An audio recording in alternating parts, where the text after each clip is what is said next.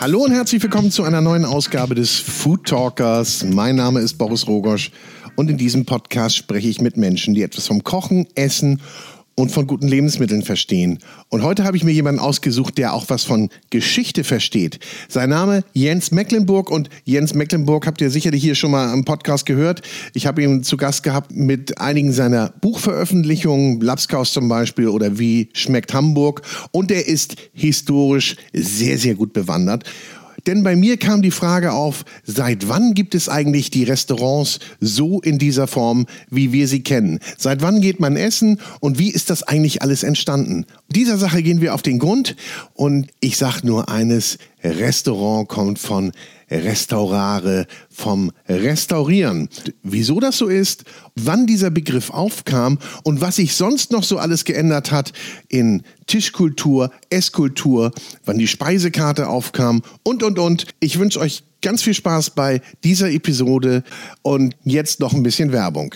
Und bevor es losgeht, darf ich nochmal unseren Kooperationspartner ins Spiel bringen und das ist die Cucinaria der Küchentempel in Hamburg. Hier findet man alles für die Küche und vor allen Dingen eine Riesenauswahl an Espressomaschinen, aber auch Kochbücher und darüber hinaus gibt es natürlich noch viel, viel mehr. Insgesamt 6000 Küchengeräte, Küchenartikel, Küchenhelfer, also alles, was man für die Küche, fürs Kochen, Aufbewahren und für den Tisch benötigt. Und sollte mal was kaputt gehen, ist das auch kein Problem. Die Cucinaria hat eine eigene Werkstatt und Messerschleiferei also hier seid ihr bestens aufgehoben. Und solltet ihr es nicht in die Cucinaria nach Hamburg-Eppendorf schaffen, so findet ihr natürlich auch alle Artikel online unter cucinaria.de. Und ich darf euch dann noch verraten, dass die Cucinaria gerade ihr 25-jähriges Jubiläum feiert und es ganz viele Jubiläumsrabatte, Events und Aktionen gibt. Schaut am besten mal vorbei in der Cucinaria in Hamburg-Eppendorf im Straßenbahnring oder unter cucinaria.de. So, und jetzt ganz viel Spaß bei diesem kleinen historischen Ausflug mit dem Thema, wann sind eigentlich die Restaurants entstanden? Und auch diese Episode wird präsentiert von der große Restaurant und Hotelguide.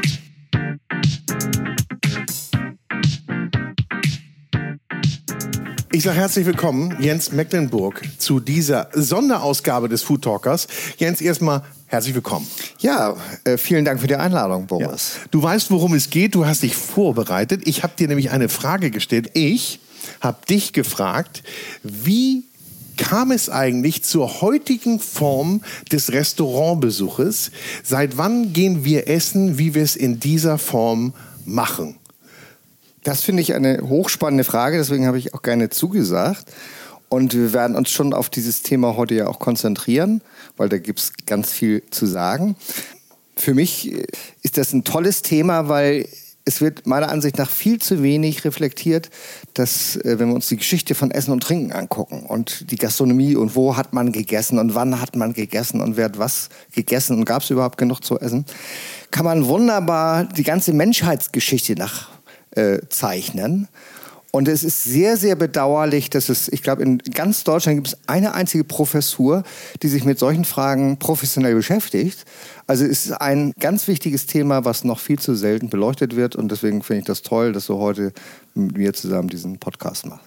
Das Thema ist auch total spannend und bei meiner Recherche habe ich festgestellt, das Thema Restaurant, so wie wir es heute kennen, Essen gehen, wie wir es heute kennen, wird größtenteils in der Zeit der französischen Revolution angesiedelt. Guckt man aber tiefer oder früher rein, weiß man, dass es natürlich schon immer Restaurants gab oder sagen wir mal Rest Restaurant-ähnliche Institutionen, beispielsweise im alten China, aber auch in Pompeji und in Rom. Aber das waren dann so, glaube ich, ein bisschen mehr Garküchen. Ja, das waren noch nicht die Restaurants, wie wir sie heute kennen. Ja, das ist du voll, vollkommen recht. Äh, es waren Garküchen, wobei es gab auch schon so Zwischenformen, was, was man im Nachhinein durchaus als Art Restaurant betrachten kann. Und gut, auf die heutigen, äh, du hast ja vollkommen recht, Restaurants, so wie wir sie heute kennen, äh, wo man reingeht und auf eine Karte guckt und dann je nach Gusto und sich was wählt, das ist im Prinzip eine, eine relativ neue Erscheinung. Interessant ist, finde ich, wenn wir wenn ganz kurz uns auch mal vergegenwärtigen, wie, wann eigentlich die, die Menschen essen gegangen sind und wo. War es so, dass eigentlich das immer äh, ein Privileg in Anführungszeichen der Armen war. In ganz, ganz vielen äh, Epochen, weil die Wohlhabenden haben zu Hause gekocht. Die hatten dann auch ihren eigenen Koch. Die hatten Personal. Die hatten Personal, die hatten vor allem eine Feuerstelle, was viele Arme ganz lange nicht hatten, äh, auch in, in, Deutschland nicht. Im, Im, Mittelalter hatten äh, ganz viele Menschen entweder sowieso gar keine eigene Wohnung, sondern eher so ein Zimmer irgendwo, äh, aber ohne Feuerstelle, ohne Wasser.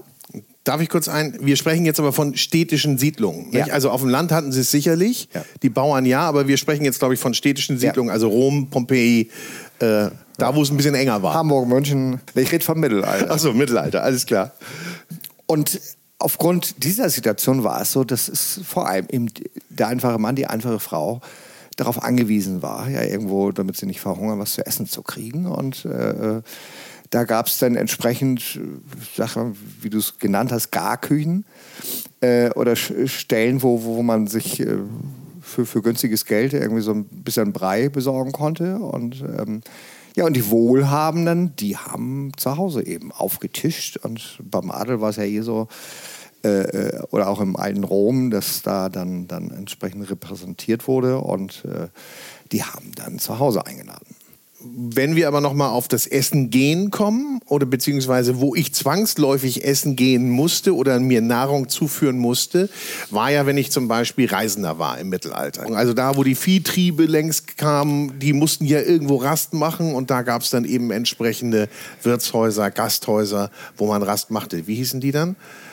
Hatten die besonderen Namen? Ochsenkrug wahrscheinlich. Ochsenkrug, äh, ja, das kam, kommt, kommt auf, die, auf die Landstriche drauf an, ob du eher in Süddeutschland oder Norddeutschland, in, in, in, im Norden unserer Republik waren es dann die, die, die Krüge. Ja. Aber das ist auch nochmal ganz wichtig, wenn man, wenn man vergleicht, äh, heute so die bunte äh, Restaurantszene, die es überall auf der Welt gibt, mit wenigen Ausnahmen und in Deutschland sowieso. Und ähm, war es früher oder auch äh, zweiter Aspekt, das Reisen. Ne? Also heute ist es ja äh, trotz Krisensituation und Teuerung und Corona äh, ist das ein Klacks irgendwie mal für ein paar Euro 50, was ich persönlich pervers finde, in den Flieger steigen zu können. Aber das ist jetzt ein persönlicher Geschmack. Aber gut, lassen wir es mal stehen, was ich sagen will. Früher war das Reisen kein Vergnügen. Das wollte man gar nicht machen. Das ne? wollte man. Das kam erst. Äh, war ja auch gefährlich. Ganz, gefährlich. ganz spät, also im späten äh, 18. und frühen 19. Jahrhundert. Aber Reisen war, weil man musste, weil man irgendwie ein Händler war, weil man äh, auf dem Weg zu einer neuen Arbeitsstelle war, weil man irgendwie besonders religiös war und einmal in seinem Leben eine Pilgerreise machen wollte, musste. Und das war immer eine gefährliche Sache. Ne? Also Räuber oder man konnte ausgeraubt werden, man konnte keine Unterkunft finden. Und in diesen Gasthöfen, die auf sowas spezialisiert waren, wo dann äh, äh Mensch, aber auch Tier, also Ochsen und äh, äh, Schweine und anderes Getier, da waren äh, Gasthöfe darauf spezialisiert, die aufzunehmen und die waren vollkommen schlicht eingerichtet und äh, da konnte man auch kein, kein, kein, kein Menü wählen, sondern man, man kriegte was zu essen und war froh, was, was auf den Tisch kam. Ja. ich möchte mal Erasmus von Rotterdam zitieren, einfach um ein Gelehrter. Wann lebte Erasmus von Rotterdam? Das war so Nein? im frühen äh, 16. Jahrhundert. Okay. Aus einem Bericht zitiere ich, das war 1518. Da besuchte er einen deutschen Gasthof. Ist leider nicht überliefert, welcher es jetzt war. Und da schreibt er, und es gibt ganz gut die Atmosphäre wieder, wenn man damals reiste und einen deutschen Gasthof besuchte. Ich zitiere, sobald sich alle an den Tisch gesetzt haben, erscheint der sauer sehende Knecht und bringt Brot, das, jeden, das jeder zum Zeitvertreib, während die Speisen kochen, essen kann. So sitzt man nicht selten nahezu eine Stunde. Endlich wird der Wein von bedeutender Säure aufgesetzt. Damit haben die Gäste etwas für ihren bellenden Magen. Bald kommt mit großem Gepräge die Schüsseln. Die erste bietet fast immer Brotstückchen mit Fleischbrühe. Oder ist es ein Fast, äh, Fast oder Fischteig mit Brühe vom Gemüsen übergossen. Dann folgt eine andere Brühe, hierauf etwas vom aufgewärmten Fleischarten oder Pökelfleisch oder eingesalzenem Fisch. Wieder eine Musart, hierauf feste Speise, bis zum vollkommen, bis zum voll bezähmten Magen gebratenes Fleisch oder gesottene Fische von nichts zu verachtende Geschmacke vorgesetzt werden. Aber hier sind sie sparsam und tragen schnell wieder ab. Also es dauert alles lange, äh, Qualität ist so mittelmäßig, wobei er scheint schon auch. Der hat dann aber eine gute Wahl noch getroffen. Also ich habe da so ja. auch ein paar andere Sachen noch gelesen, wo es übel war und wo man eigentlich gesagt hat, der, der, der Doktor heilt dich, ja. der Koch macht dich krank. Ja, ja, ja.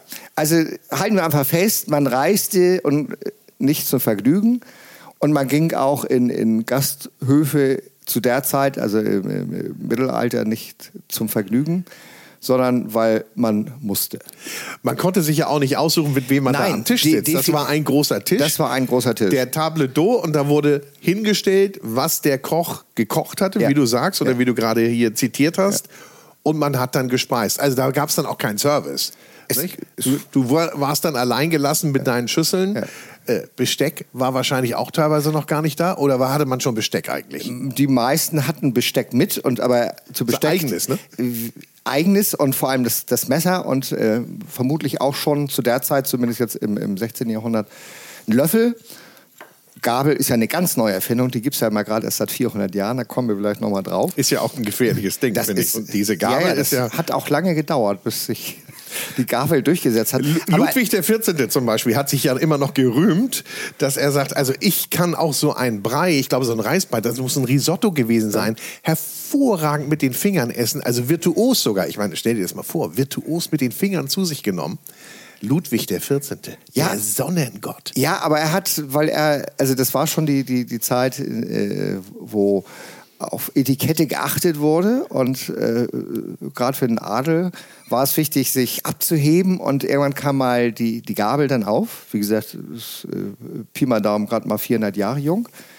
Und die wurde an Hofe dann auch schon äh, äh, verwendet, aber er als, äh, heute würde man sagen, alter weißer Mann, er war auch schon ein bisschen seiner Zeit äh, hinterher und er war ja nun mal äh, sozusagen Gott gleich und er hat tatsächlich auch noch vor Hofe. Äh, und man muss sich das damals vorstellen, die hatten ja noch Zuschauer. Ne? Wenn er zum Bankett lud, äh, große Tischgesellschaft, dann standen im Hintergrund, wie bei so einer Theateraufführung, der König und sein Gefolge essen, äh, waren da Dutzende, teilweise hunderte Menschen, die ihm dabei zuschauten. Und er hat dann, um auch zu dokumentieren, er ist er ist nicht für jede neue Mode, sprich Gabel zu haben.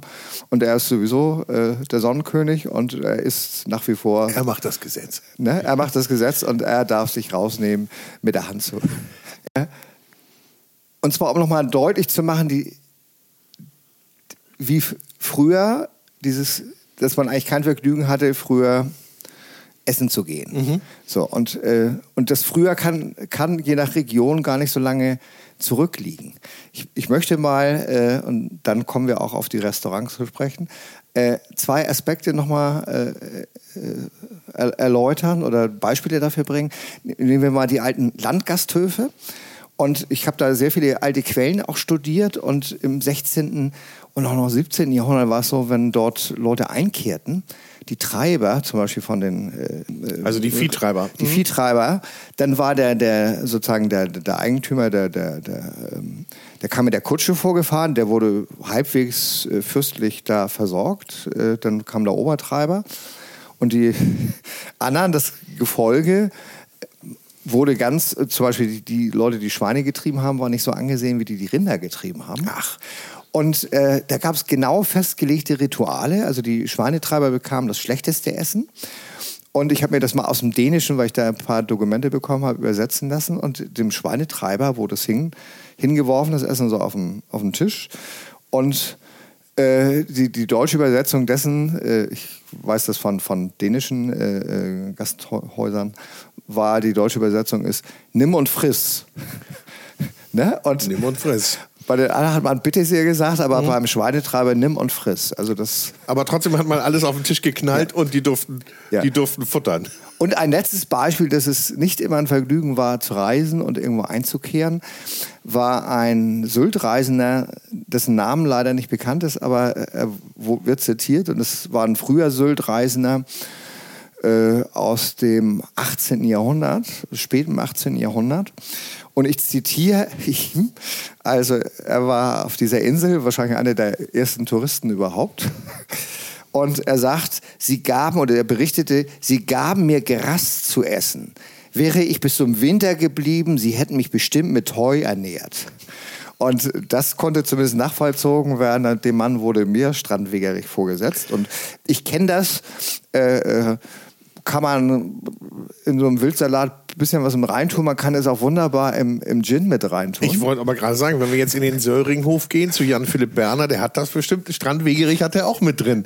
Und da wird aber abgefeiert. Ja, aber da geht es um eine kleine Geschmacksnote. Ja. Aber Gras okay. und äh, Meerstrandwegerich so als Hauptnahrung... Äh, das ist schon heftig. Darf ich jetzt zu den Restaurants kommen? Aber bitte, bitte.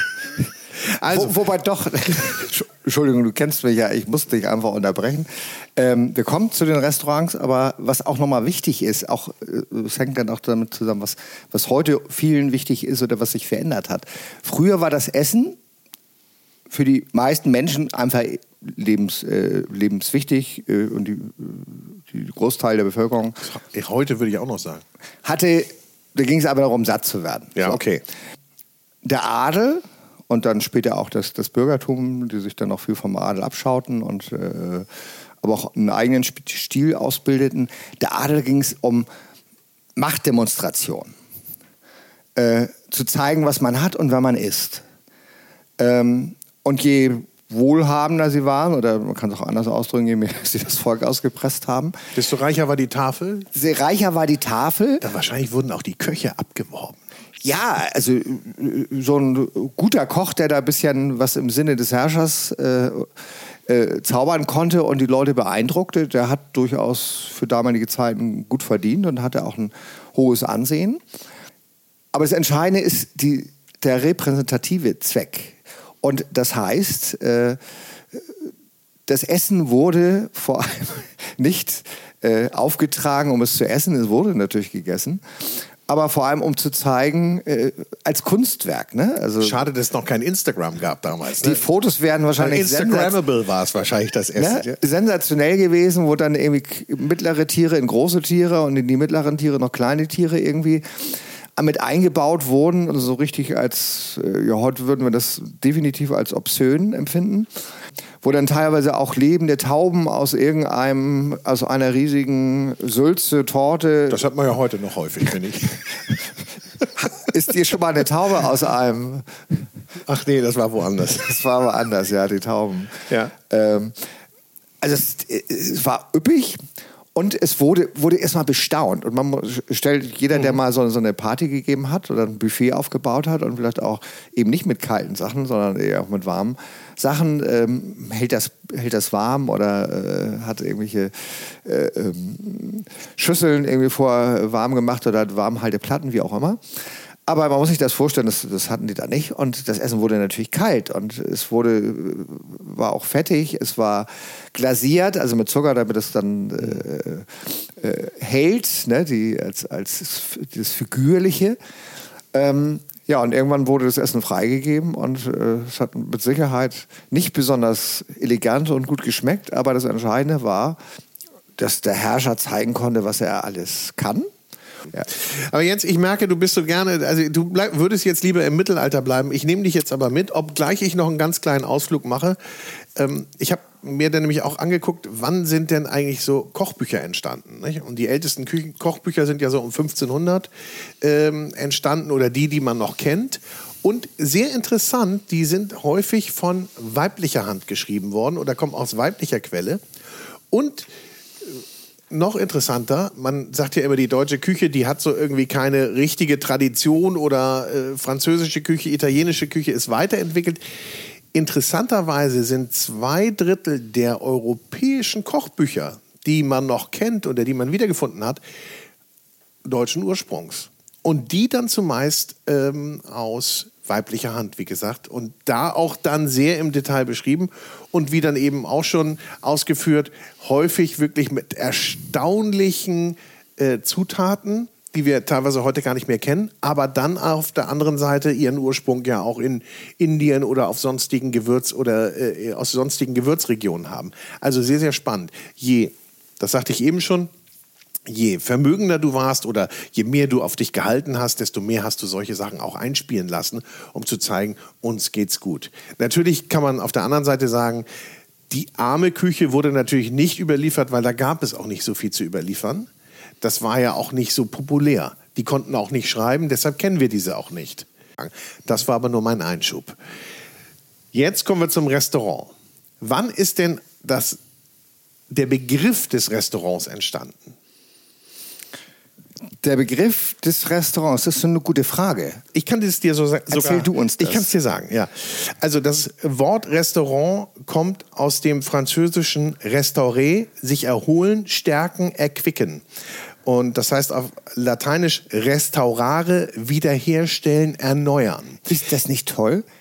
dass ein Restaurant, das sollte sich wirklich jeder Koch, der schlecht kocht oder seine Gäste schlecht behandelt, sollte sich das erzähl es nochmal.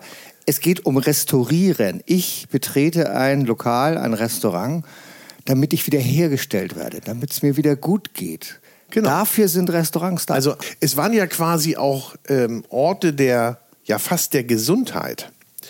Nicht? Also so hat man das dann ja auch dargestellt. Also erstmal war es ein Ort, wo ich mich zurückziehen konnte. Ich saß ja nicht mehr an diesem großen Tisch. Ich saß ja plötzlich an Einzeltischen.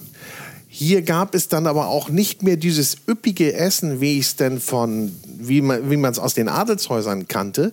Gäste waren dann natürlich auch eher aus dem Bürgertum und die verspeisten interessanterweise zunächst äh, so etwas wie Bouillons, also Konsumés. Das war aber auch so ein bisschen so eine Marktlücke, weil es gab natürlich diese traditionellen Essenszubereiter, ja, die dann aber eher auf herkömmliche Weise natürlich das Volk äh, bedienten mit äh, gesottenem Fleisch und, und, und, und, ja, also eher grober Küche. Die Restaurants, also das Restaurieren ist, äh, so sagt man, zeitgleich mit dieser, mit dem Aufkommen der Bouillon, also dieser Kraftbrühe, der Gesundheitsbrühe gekommen. Die Kraftbrühe oder diese Bouillon hat natürlich bis heute auch eine ganz starke Bewandtnis. Was isst du denn, wenn du krank bist? Mach mir mal eine schöne Hühnersuppe. Ja, genau. also das ist ja bis heute so. So eine Kraftbrühe. Ja. Ah, ich meine, die, die ist ja auch belebend dass du aus einfachen Dingen, ne, dass du sowas äh, Vitalisierendes und Schmackhaftes machen kannst, wenn du es kannst und dir die Zeit lässt. Ne? Also so eine Brühe muss ja, ne, je mehr du die einkochst, je, je intensiver wird das. Ähm, ist, ist toll. Aber um jetzt zu den Restaurants zu kommen und das, was du gesagt hast, ist alles vollkommen richtig. Ähm, wichtig, glaube ich, ist zu begreifen, dass ein ganz wichtiges historisches äh, Ereignis nicht nur für, für Europa, sondern für die Welt und das, was dann später sich mal als Demokratie etabliert hat bei allen Schwächen, hängt mit der Französischen Revolution zusammen. Und nach der Französischen Revolution oder im Zusammenhang mit der Französischen Revolution, daraus sind die Restaurants entstanden. Bei allen Revolutionen, das darf ich nochmal ein, einwerfen, war das, das Fehlen von Nahrung oder das Vorenthalten von Nahrung. Ein ganz wichtiger Aspekt. So, und auch heute, auch aktuell, erleben wir jetzt durch, das, äh, durch den russischen Angriffskrieg auf die Ukraine, dass da auf einmal der ganze Weltmarkt in Getreide äh, ja. durcheinander kommt und wir hier im Westen werden es äh, mit Sicherheit überleben, das ist gar keine Frage. Aber äh, in dem globalen Süden sagen die Experten jetzt schon Hunger äh, wieder voraus, also Hungersnöte, will sagen, wenn man Essen und Trinken anguckt und wie es entsteht und so weiter, ist das Fehlen von Nahrung ein, äh, auch beim Sturz des, des, Kaisers, des deutschen Kaisers, auch da kann ich jetzt leider nicht tiefer einsteigen, können wir mal eine Extrasendung machen, was Essen und Trinken mit dem Abdanken äh, und der Novemberrevolution, Abdanken des Kaisers zu tun hat. Das spielt auch eine große Rolle. Aber Französische Revolution war der Auslöser von Restaurants. So grob sollte man wissen dass vorher die guten Köche, und das waren Köche in dem Fall, also kein, keine Köchinnen zu der Zeit, die haben für den Adel gekocht und äh, haben und der Adel wurde jetzt im Zuge der Revolution musste fliehen, landete auf dem Schafott, war selber arm, konnte keine Löhne mehr zahlen, mussten sich die Köche vollkommen neu orientieren. Äh, und dann dauert das eine Zeit. Wir werden das, glaube ich, gleich nochmal ein bisschen nachzeichnen, mhm. weil das eine wirklich hochspannende Geschichte ist. Aber das war die Voraussetzung, dass dann äh, mit einer gewissen Entwicklungszeit, die aber gar nicht so lange war, sich die Köche letztendlich selbstständig machten und ein paar Leute hatten eine gute Idee. Äh, und die setzte sich durch und entsprach auch dem Zeitgeist. Und in diesem Zusammenhang entstanden letztendlich die Restaurants, so wie wir sie heute noch kennen. Da kann ich ergänzen, zur Zeit der französischen Revolution gab es ungefähr dann 100 Restaurants die dann relativ schnell entstanden. 1810 dann aber schon 3000. Ja. Also es ging damit rapide los. Ich glaube auch, dass diese, sagen wir mal, Freisetzung der Köche, die dann plötzlich keine Arbeit mehr haben, das Ganze beschleunigt haben. Gleichzeitig natürlich auch einmal die Abgrenzung vom Adel, die ganz bewusste Abgrenzung von der Völlerei, weil ich, du hast es vorhin ja äh, zitiert, man hat da ja eher auch so schwere Soßen gehabt, schwere Brotsuppen, also Suppen und äh, Eintöpfe waren ja fest nicht? und äh, gehaltvoll. Eben darum äh, wollte man sich davon abgrenzen und wollte ja auch, man, man war ja eher auch Denker und Gelehrter und hat dann auch eher gesagt, also ich brauche dieses, dieses Elixier, ich komme wieder auf meine Bouillon zurück. Ich brauche dieses Elixier, ich brauche diese Flüssigkeit, auch das ist ja auch das Spannende, ne? Du kriegst ja, du führst ja Flüssigkeit dazu. Ja. Deshalb ist es ja auch eine Medizin gewesen. Man hat ja sonst auch nicht so viel Flüssigkeit zu sich genommen. Man hat äh, relativ viel Wein getrunken, man hat so Vergorenes, also man hat auch Bier getrunken und man brauchte natürlich Flüssigkeit. Ich meine, wenn wir heute von drei Litern sprechen, die der Mensch zu sich nehmen soll, da kamen die dann auch nicht immer drauf. Und dazu kam natürlich auch dieses Aufbegehren, dieses Gelehrtentum und auch, dass man sich natürlich abgrenzen wollte. Man wollte nicht mehr an diesem großen einem Tisch sitzen, mhm. sondern man wollte dann auch schon für sich sitzen. Plötzlich saßen auch Mann und Frau zusammen, alleine. Genau, ja? genau. Und man legte ja auch plötzlich auf etwas anderes Wert. Es ging ja auch nicht nur, wie wir gerade gesagt haben, um das Essen. Man wollte nicht mehr füllen. Man, sollte, man wollte vielleicht ein bisschen genießen. Also es war ein gesellschaftliches Ereignis, dass man plötzlich zum Essen ging. Ins, vielleicht auch ins Separé oder in einen Raum, der ein bisschen abgeschieden war. Später konnte man auch lesen, also Gäste, die sich fremd sind, zusammen an einen Tisch packen, ging gar nicht. Mhm. Kurz vorher war es noch gang und gäbe, aber das wollte man nicht mehr. Man wollte sich eben ein bisschen abgrenzen und plötzlich, was wir ja auch noch nicht ge genannt haben, kam auch das Thema Service auf. Ich wollte natürlich oder ich bekam plötzlich einen Service. Man kam zu mir, man fragte mich, was begehren Sie denn, lieber Herr Mecklenburg? Was kann ich Ihnen denn heute Gutes tun? Was darf ich Ihnen denn bringen?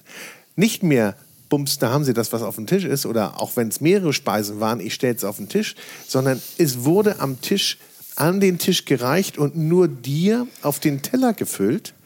Da gibt es auch noch so eine Form, ne? Ich glaube, französische und russische Servierform. Ja, ja, ja, ja, ja. Das ist ja. ganz, ganz spannend. Aber kennst du den Koch Boulanger? Ja, Boulanger. Ja, Boulanger. Ja, genau. Ulkiger Name. Ein ne, Bäcker, hat, aber der ist der Ursprung. Der hat nämlich genau. das erste Restaurant eröffnet. Genau, das war 1765 ja. und äh, er nannte sein Restaurant Divine oder äh, übersetzt äh, göttliche Erquickung.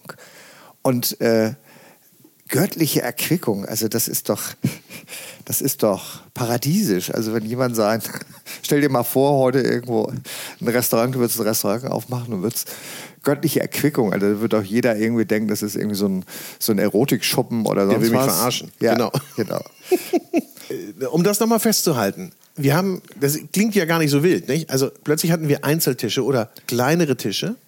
Plötzlich hatten wir auch einen hübschen Tisch. Wir hatten ja sonst einen groben Holztisch, wo es hingeknallt wurde. Plötzlich kriegen wir vielleicht sogar Blumen auf den Tisch, hübsch angerichtet. Also es soll dir Appetit machen. Es soll, du sollst dich wohlfühlen. Es soll dir eine Wohlfühlatmosphäre gegeben werden. Und dann kommt noch jemand und spricht dich höflich Ja, an und knallt dir das Essen Nicht- nicht, auf nicht den einfach Tisch. hin oder sagt, du ja? musst jetzt das Also du nehmen, wirst, was- wirst hofiert Ja. und du kannst, du kannst dort auch dann plötzlich philosophieren. Du bist ja auch nicht mehr so voll, ich sag mal, gefressen, ja. Du, und es ist ja auch so, du sitzt nicht an dem Tisch, wo gerülpst und gefurzt wird oder sonst irgendwelche Geräusche noch äh, dir nahe kommen und Gerüche. Nee, du bist einfach äh, für dich. Es ist ein plötzlich ein ganz anderes Umgehen damit, die Essen zu sich zu nehmen und das, die reine Nahrungsaufnahme rutscht in den Hintergrund und es wird eigentlich zu einem Event. ähm, dadurch entstanden vollkommen neue Tischsitten. Und äh, um wieder zum Restaurant zu kommen, die Köche waren arbeitslos, hatten Ideen, ähm, machten sich selbstständig, hatten noch aber Schwierigkeiten. Wir kennen das so aus dem Mittelalter, auch aus den Hansestädten, dass es überall in den Städten sehr reglementiert war. Es gab überall Zünfte und alles war vorgeschrieben.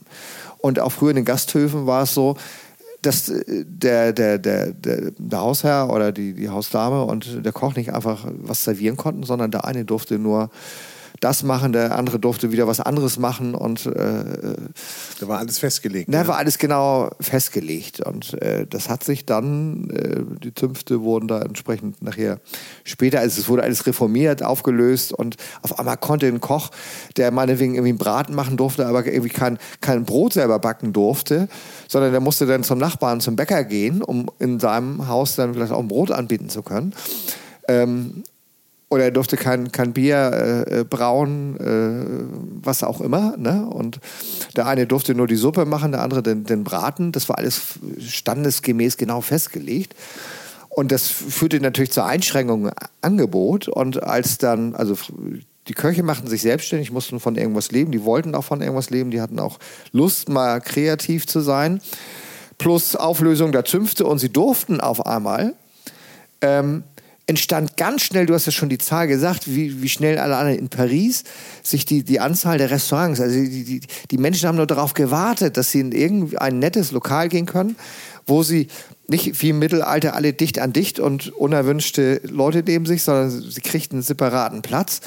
Sie hatten einen äh, Tisch, wo man äh, nicht nur zivilisiert, sondern relativ bequem aufsetzen kann. Man kriegte sogar Besteck, ne? auch wenn es Musstest du kein, Ne? du musstest kein Messer mehr Also mitbringen. Goethe zum Beispiel musste, äh, wenn man seinen Bericht ja auch aus Italien, war ja auch ein früher Reisender und so weiter, war ja so die, die Großphase der Romantik und wer sich es leisten konnte, äh, der ist ja gereist und vor allem diese Sehnsuchtsort Italien, und da gibt es viele Reiseberichte, die sind auch wirklich spannend. Äh, Aber der musste sein Besteck noch mitnehmen, Hm. ne? sonst so.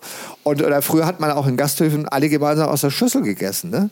Und die Zeiten waren jetzt vorbei. Das, also, du konntest wählen, du hattest einen ambitionierten Koch, du hattest einen relativ freundlichen Kellner, du konntest mit der Familie oder deiner Geliebten oder deinem Geliebten oder wem auch immer oder deinem Geschäftspartner äh, kriegtest du ein Separé, konntest dich äh, austauschen, du konntest einen netten Abend haben. Das war sensationell, das gab es vorher. Und wir dürfen eins nicht vergessen. Du hattest ja auch, ne? das war ja auch die Zeit, in der die Speisekarte dann aufkam. Daher kommt ja auch der Begriff à la carte. Was haben Sie denn heute? Sie können wählen, mein lieber Gast. Wir bringen Ihnen hier mal die Karte. Ja, also das war ja früher erst noch mal angeschrieben groß auf einer Tafel à la carte. Also was gibt es heute?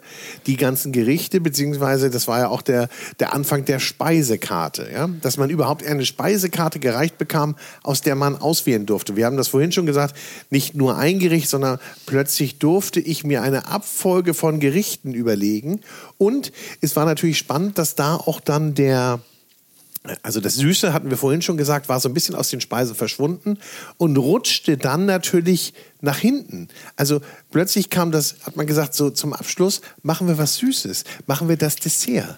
Ja? Also das Süße war verbannt aus Ja. den Hauptgerichten und Ja, aus, genau, den, genau. aus den Vorspeisen. Ja, ja. Das war natürlich auch sehr, sehr spannend. Und ähm, man muss auch vielleicht nochmal dazu sagen, es gab dann interessanterweise das, das erste Luxusrestaurant in Paris. Ich bin jetzt ja immer so ein bisschen in Frankreich und französische Revolution. Wir wollen die anderen nicht auslassen. Die Engländer claimen nämlich auch für sich, dass sie auch schon sehr, sehr früh dabei waren. Glauben wir auch. Aber das ist jetzt nicht an uns, das festzustellen. Jedenfalls, und das ist spannend, 1782 eröffnete mit La Grande Taverne de Londres. Ja, das erste Luxusrestaurant in Paris. Ja. Der Besitzer war ein gewisser Antoine Beauvillier und ähm, er hatte dann auch eine echte äh, gastronomische Autorität und er schrieb da auch ein Buch drüber. Also er schrieb ein Standardwerk über die französische Kochkunst.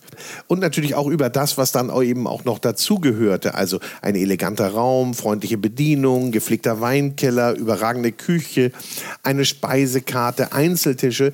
Und das wurde dann natürlich noch später sehr viel weitergeführt, dass es dann natürlich auch echte Anleitung gab, wie habe ich denn wie, wo, was zu stellen. Äh, äh, Escoffier zum Beispiel, ja. der dann natürlich um einige Zeit später lebte, der räumte dann auch mal ein bisschen in der Küche auf und schaffte ein System in der Küche, ja. weil wir wissen ja, oder wenn wir da also uns historische Belege angucken, die Gasträume waren vielleicht schön und auch von edlen Materialien. Aber die Küchen waren. In der Küche war, da lebtest du nicht lange, da warst du ja. häufig krank. Da war außer ja, Menschen auch noch anderes Getier ja, unterwegs. Die Zustände waren schon sehr extrem. Darf ich noch eine Sache sagen zur Küche? Bitte, bitte. Zur Küche. Weil das Spannende ist nämlich dann auch, äh, wir, ich erzählte gerade La Grande Taverne de Londres, das war natürlich auch die Zeit, als man eine neue Küche formulierte. Und zwar die Grande Cuisine. Ja, also früher hatte, vorher hatte man die Haute Cuisine, die, die war bei Hofe und die hat man dann natürlich auch ins Bürgertum übertragen. Dann kam die Grand Cuisine und die Grand Cuisine hat man so um 1828 begründet. Das war ein äh, gewisser äh, äh, Marie-Antoine Carême und ähm, der betonte die Leichtigkeit und die Einfachheit von Speisen. Vorrang hatten da nämlich Qualität, Geschmack und der Geruch und insbesondere der Eigenwert der, der Speisen und die perfekte Geschmacksharmonie. Also man war weg von Gewürze, Gewürze, Gewürze, haut ja. drauf, sondern, ja. und das kennen wir ja heute auch, es kehrt alles wieder, nicht? Haben es wir alles kehrt, schon mal gewidert? Es kehrt alles wieder. Und man redet okay plötzlich ist. von Regionalität. Was ja. haben wir denn im eigenen Garten? Ja, ja. ja und, und, Oder was und, kommt aus der Region, genau. Und das, das Grand Cuisine, übrigens, ja, wollte ich nur noch mal sagen. Äh, nicht, dass man sagt, ich hätte es nicht erwähnt. Ja? Nein, das ist äh, ganz, also A, hast du vollkommen recht, es kommt alles wieder. So, und das hat auch so eine Berechtigung. Wenn, nehmen wir mal an, Frankreich war der Ursprung oder einer der Ursprünge. Es gibt ja meistens mehrere Ursprünge und dann schwappt das so über. Es ging dann natürlich auch irgendwann ins europäische Ausland. Die Restaurantkultur fand dort auch statt. Also in London ging es dann auch relativ fix. Ich glaube, so geht die Sage. Das erste Restaurant in Hamburg, beziehungsweise eines der ersten Restaurants nach französischem Vorbild, wurde in Hamburg gegründet und das hat der Koch von Marie Antoinette der ehemalige Koch von genau. Marie Antoinette eröffnet. Ja. Gut, Hamburg war natürlich weltoffen, die waren offen für solche Geschichten und haben gesagt, ja, Handelsstadt, ja. Was kommt denn da Neues? Was können wir denn machen? Wie man sowieso sagen muss, die Hansestädte bzw. die Handelsstädte waren sowieso offener auch natürlich für Kulinarik. Nicht? Ja, die, haben, die, Einflüsse, die Einflüsse waren, waren größer. Also es war ja eine, eine, frühe Globalisierung und man wurde schon konfrontiert mit, mit äh, man kriegte Gewürze, man kriegte Speisen oder Zutaten, die man vorher noch nie hatte und versuchte sie dann zu Hause auch was daraus zu machen. Und äh, dieser Austausch, ähm, der war schon ganz wichtig und hat, hat auch die, die Küchenkultur ähm, stark mit beeindruckt. Ähm, die Franzosen, das ist, glaube ich, nochmal, also ich habe viele Quellen studiert und ähm, ähm, es ist schon so, dass äh, diese ganze Küchen- und Restaurantkultur, ähm, auch wenn die Franzosen natürlich selber auch immer mal äh, verschiedene Einflüsse aufgenommen haben, kommt durch Frankreich. So, und man muss auch wissen, dass äh, in diesem, im 19. Jahrhundert und auch im 18. Jahrhundert und auch schon früher, egal wo man in Europa hinguckt, äh, sei es größere Gutshäuser, sei es äh, sonstige Adelsgeschlechte, wenn sie sich leisten konnten, haben sie sich französische Köche geleistet.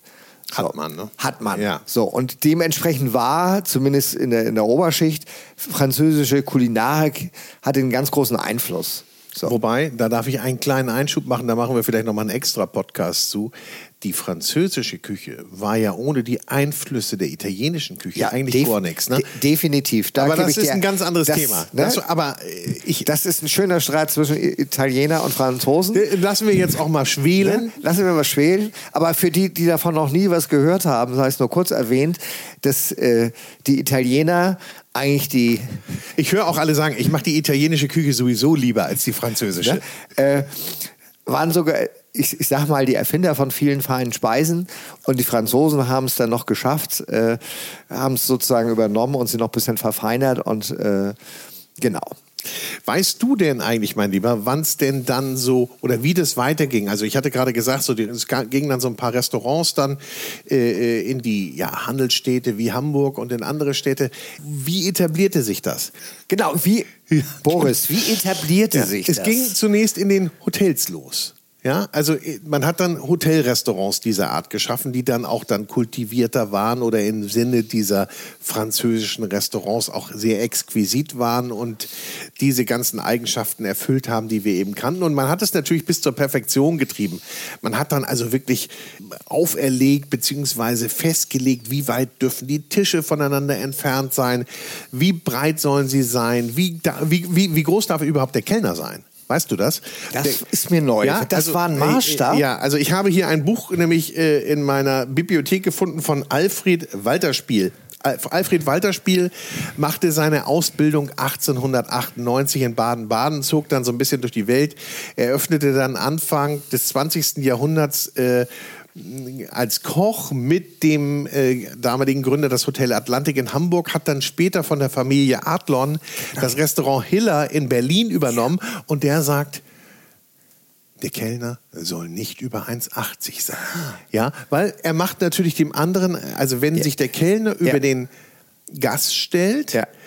Wobei natürlich viele Kellner, wenn wir uns jetzt mal so auch äh, aus französischen Filmen diese Kellner nehmen, ja, diese hageren, großgewachsenen, ja. aristokratisch wirkenden Kellner, wo man dann so denkt, ah ja, das ist aber auch ein Herr von Rang und Stand, ja, der, der kann mir auch etwas beibringen, der kann mir auch etwas sagen. Man guckt nicht mehr auf den Kellner herab übrigens, nicht auf das Personal. Nein. Das hat sich auch übrigens damit geändert. Aber er sollte doch möglichst nicht über 1,80 sein. Und so hat nämlich dieser ähm, Albert Walterspiel das Buch geschrieben, Meine Kunst in Küche und Restaurant und erklärt erstmal auf den ersten 50 Seiten, wie nämlich dieses Restaurant aussehen soll, wo du auch, also er geht sogar darauf ein, äh, wie die Lampen zu sein haben, wie die Elektrik, wenn man denn über Elektrik verfügt, weil das war ja noch nicht so gang nee. und gäbe, nee. wie das denn sein soll, wen man auch einsetzen soll an der Kasse, also möglichst eine Person aus der Familie oder eine sonst vertraute Person. Ja, ja, genau. Also er beschreibt das ganz genau und er,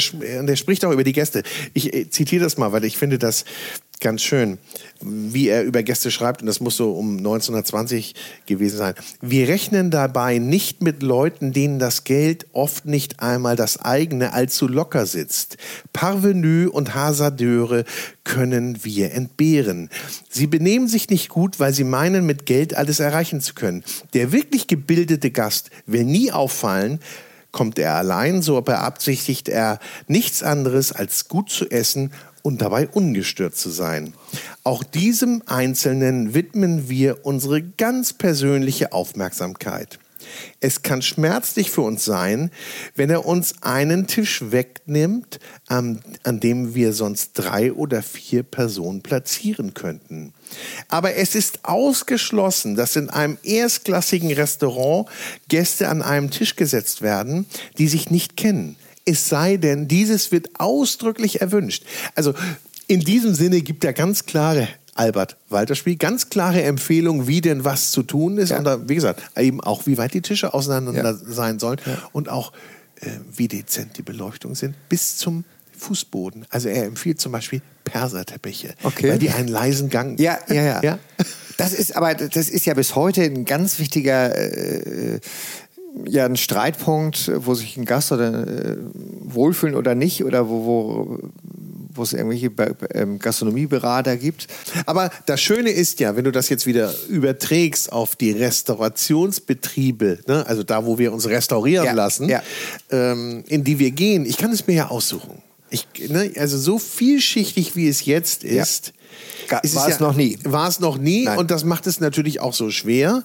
Und deshalb brauchte es ja auch irgendwann Empfehlungen. Und deshalb kam ja dann auch irgendwann um 1900, es gab noch nicht so viele Autos, es gab 3000 Autos, kamen dann ja Empfehlungen auf, wie, wo soll man denn hin? Aber das ging eher darum, wo sind Tankstellen, wo sind Übernachtungsmöglichkeiten.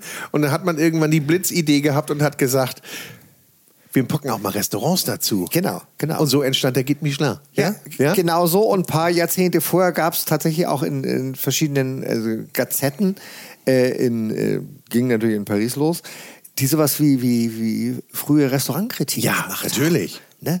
Und also und das äh, ich, Und damals war das ja auch Talk of Town. Wenn ein neuer Laden aufgemacht hat, wie es ja teilweise heute auch noch ist, Ja. ist man pilgerte ja hin, ist nicht? Also Ja. das war ein gesellschaftliches Ereignis. Aber was ich mich frage, ob du weißt, wenn denn die ersten äh, ja, Restaurants anderer Nationalität so im westlichen in der westlichen Welt entstanden sind. Wann hat man so die ersten Restaurants gehabt, die dann wirklich ja ganz typische, landestypische oder äh, äh, Küche geliefert haben aus einem ganz anderen Kontinent, aus einem ganz anderen Land?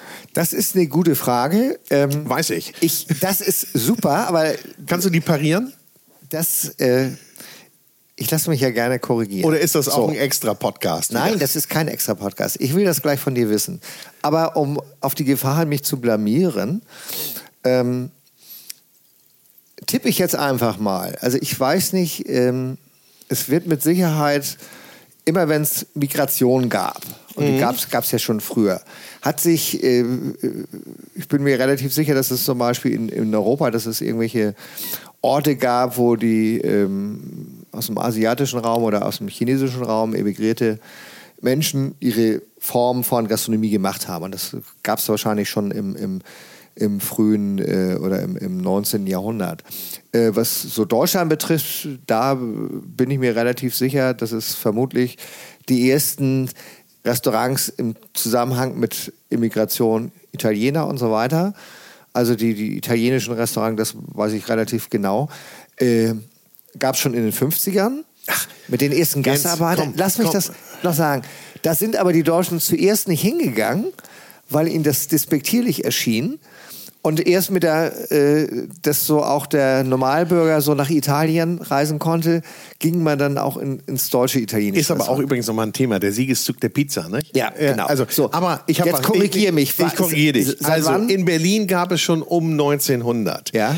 österreichische Restaurants, russische Restaurants, polnische und italienische Küche. Gut, okay. Ja, das erste jetzt will ich mich nicht verhauen um ein paar Tage, ein paar Jahre, aber ich glaube, das älteste noch existierende italienische Restaurant in Hamburg, Ja. wenn nicht sogar in Deutschland, ist Ja. das Cuneo in der Davidstraße. Ja. Übrigens mal hingehen ins Cuneo. Ich glaube 1906 oder 1908. Okay, das war mir neu. Und interessanterweise das erste China-Restaurant, Ja. das Chang Choi's, Ja. Eröffnete 1908 in London. ja. Das war das erste Ja. China-Restaurant Ja, ich- Europas. ja. Also möglicherweise, die Chinesen waren ja, schon sehr äh, reisefreudig. Vielleicht gab es in San Francisco vorher schon eins, ich weiß nicht. Aber auf jeden Fall, heute ist es extrem vielschichtig. Es ist um die französische Revolution losgegangen, die Form des heutigen Essengehens. Und ähm, hat mehrere Ursprünge. Aber man kann es so ein bisschen eben an der äh, französischen Revolution manifestieren. Es ist ja häufig so. Also da lag schon was in der Luft und dann gibt es einen besonderen Anlass. Äh, Und es ist ja bis heute so.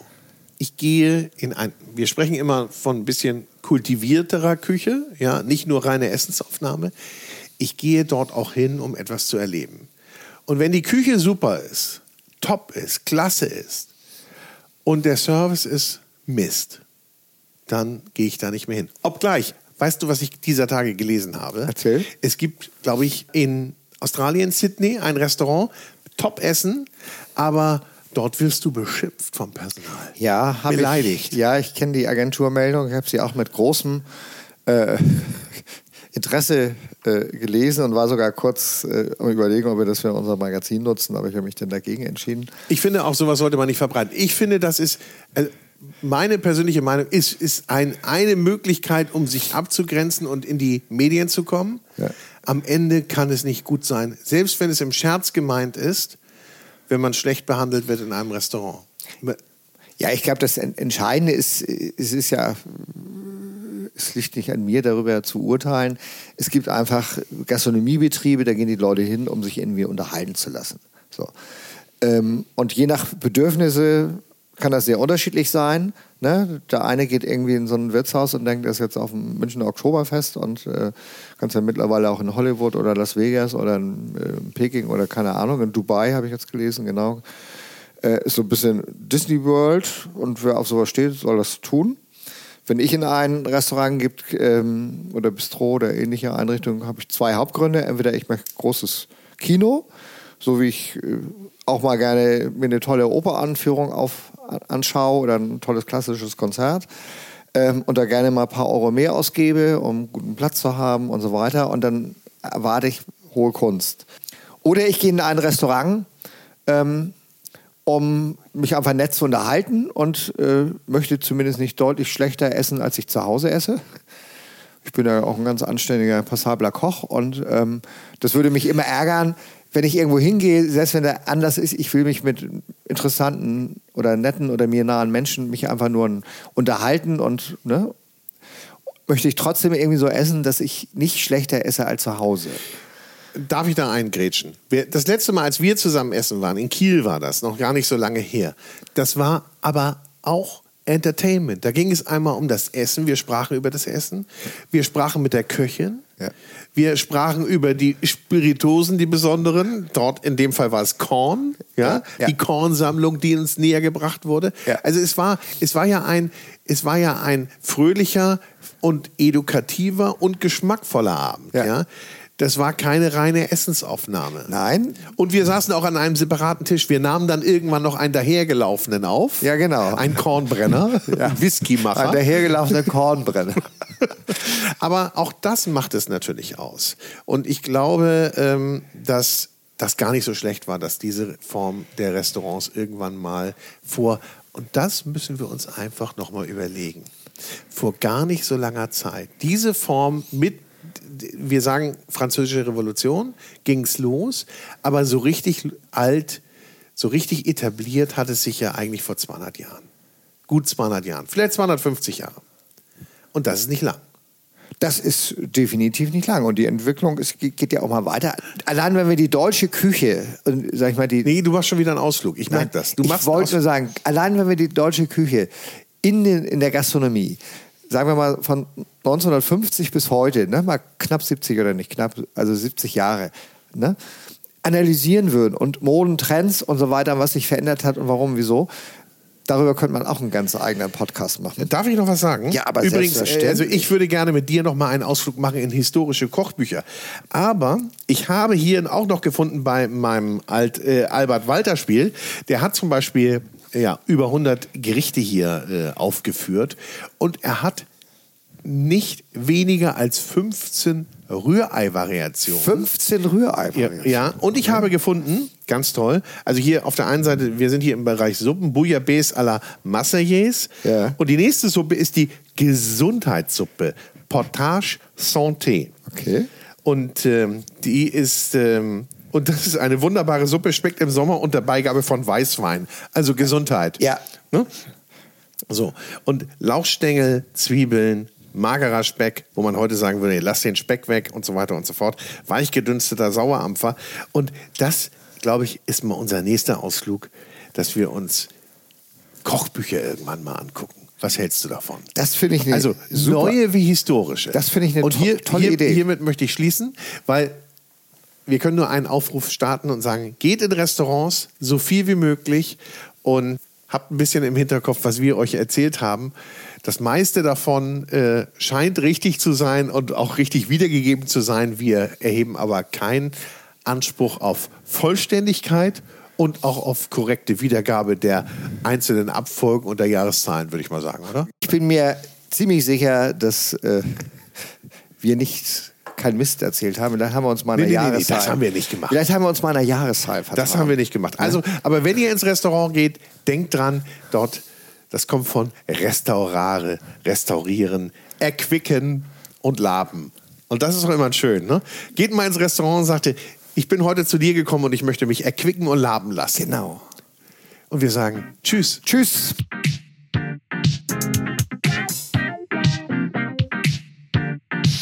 So, das war's mal wieder. Herzlichen Dank fürs Zuhören beim Food Talker, den du mit freundlicher Unterstützung des großen Restaurant- und Hotelguides hörst.